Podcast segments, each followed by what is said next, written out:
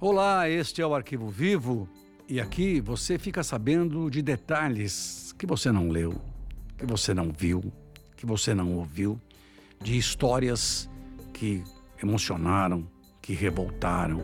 São assassinatos, são crimes que se apresentam de uma maneira, mas você vai saber de outra maneira aqui.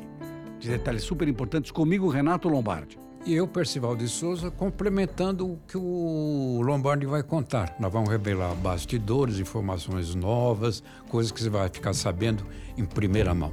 Hoje você vai saber de uma história que parece uma ficção, parece uma história de livro, de um grande escritor, de um Sidney Sheldon, de uma Agatha Christie. Parece uma novela escrita e montada para televisão. Parece um enredo de um filme, mas é realidade pura que aconteceu em São Paulo, no estado de São Paulo, mais precisamente no município de São Bernardo do Campo, próximo à capital. Uma mulher trans assume a identidade de um amigo de 10 anos que também estava exatamente fazendo essa transição de gênero. Ela mata esse amigo se passa por ele, movimenta tudo, aluga a casa, recebe uma mesada de uma tia e fica um ano usufruindo e se passando por uma pessoa que ela tinha assassinado, Percy. Exatamente, uma pessoa com quem ela tinha uma relação pessoal é, muito forte.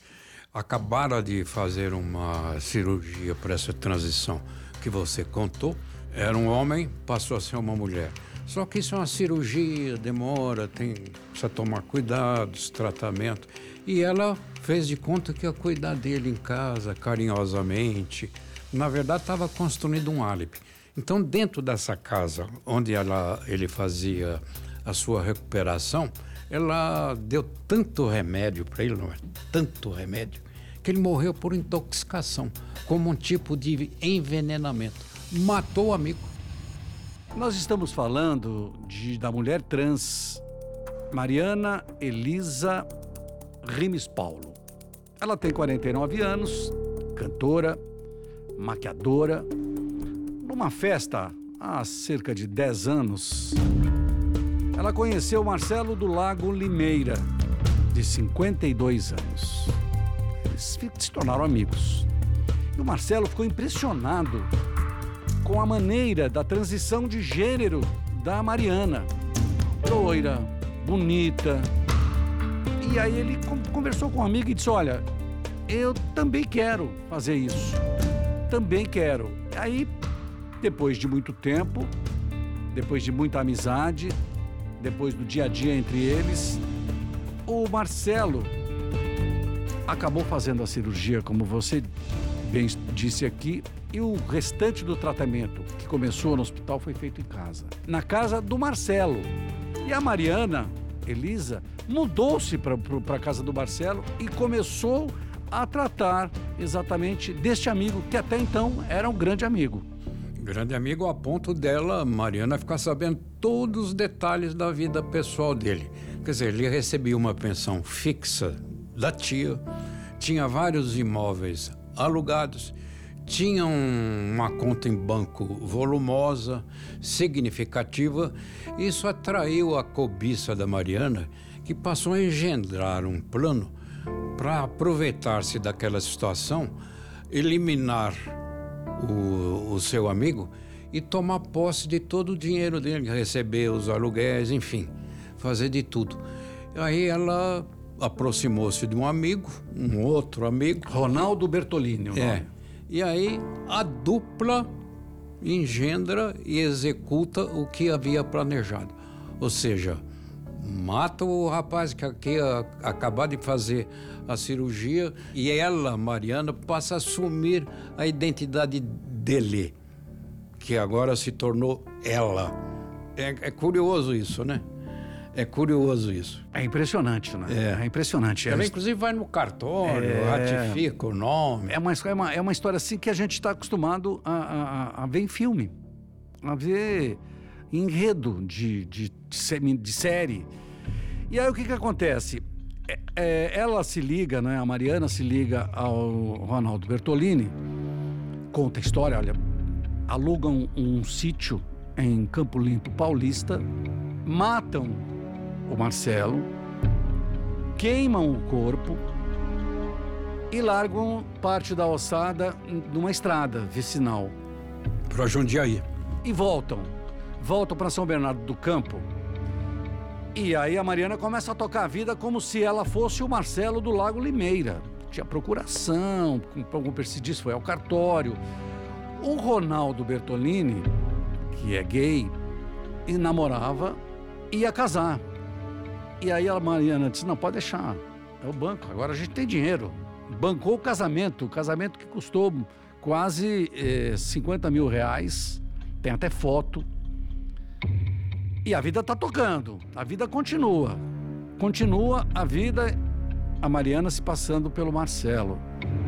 Até o dia em que o dinheiro que ela movimenta e recebe da mesada da tia acaba, ela vai ao banco. Quando ela vai ao banco, ela se apresenta como Marcelo. Olha, sou Marcelo, vou, vou, vou movimentar. E aí? Aí é o seguinte: a gerente do banco conhecia o Marcelo entendeu? Aí parece a, alguém se passando por ele, ela não reconhece. É como você sendo cliente do banco, o gerente conhece, vai alguém. Bom, esse aqui não é o Lombardo. Não. Aí ela, Foi aí, aconteceu. Aí ela alega assim: ah, mas eu fiz a transição de gênero. É, e aí? ela faz isso aí. Mas a gerente, desconfiadíssima, e não era para menos, falou, ah, é? Avisou a polícia. Avisou a polícia daquele caso estranhíssimo que estava acontecendo exatamente no banco onde o Marcelo tinha conta. Uma história incrível, não é? Incrível, não, é, é, verdade. Nós estamos contando aqui a realidade, é uma realidade. Nós não estamos criando nada aqui. A gente está contando em detalhes da investigação. Por quê? Caiu na mão de um delegado, o delegado começou a apurar. Aí o delegado levantou quem era Marcelo do Lago Limeira.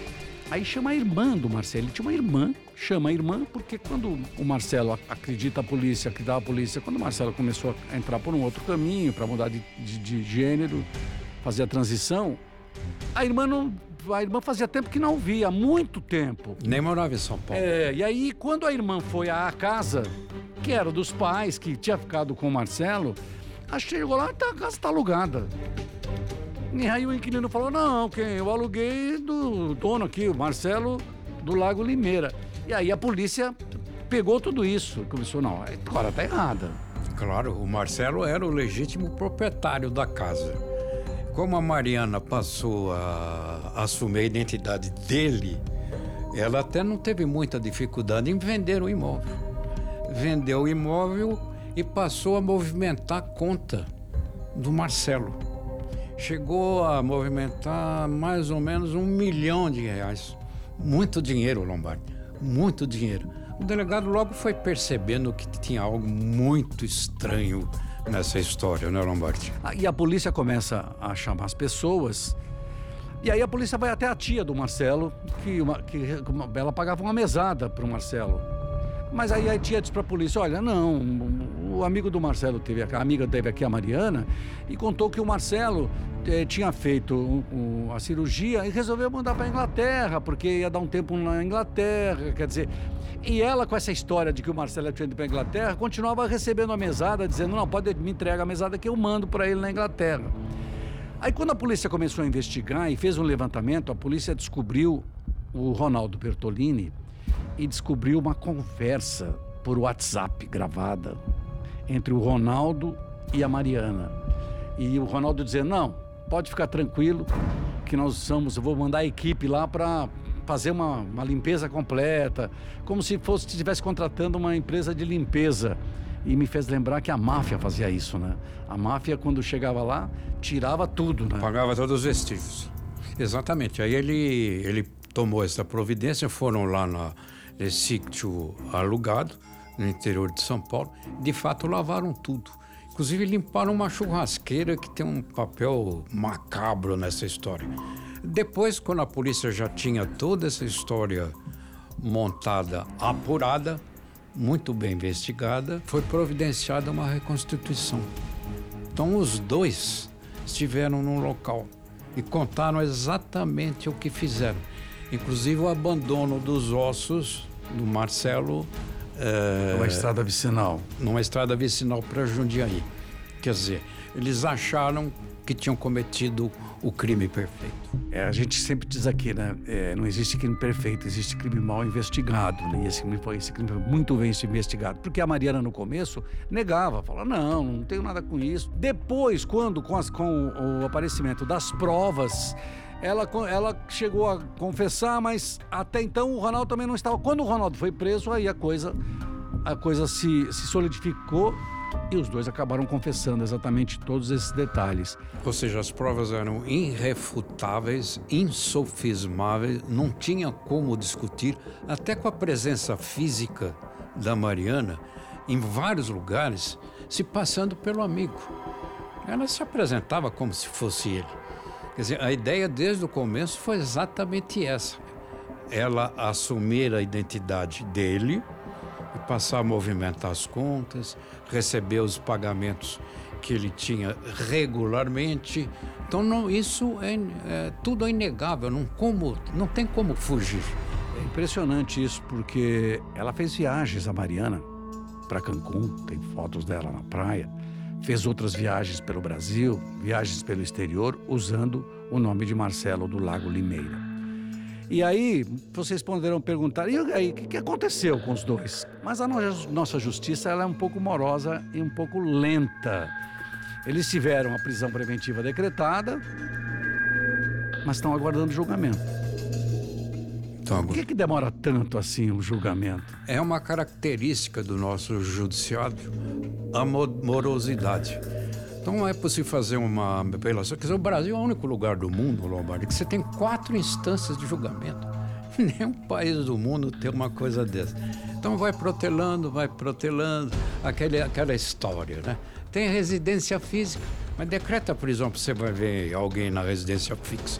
Nunca ninguém fica em residência Se está preso, é solto porque tem bom comportamento.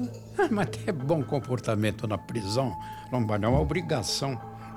Não é uma virtude. Existe um termo no Brasil que é assim: sentença transitada em julgado. É, é. Quer dizer, a Corte Superior, no caso o Supremo Tribunal Federal, onde só bate as portas, Lombardi, quem tem muito dinheiro para pagar. Agora, a Corte Superior mais alta do Brasil, como dizia Rui Barbosa, trânsito julgado, direito de julgar por último e também o direito de errar por último. É, e erram muito. Essa é uma situação. O que você ouviu aqui, esses detalhes que você ouviu aqui dessa história, é uma história é, verdadeira. A história que aconteceu em São Bernardo do Campo, onde um, uma, um, um homem que depois virou mulher, uma trans, achava que iria passar incólume, iria continuar sendo a outra pessoa por muitos e muitos e muitos. Pois é, Lombardo, nós que já temos uma longa estrada percorrida, às vezes a gente acha que já viu de tudo nesse mundo criminal. Mas de repente um caso como esse mostra que a gente ainda não viu tudo e ainda tem muito mais para ver. E não veremos. Até a próxima.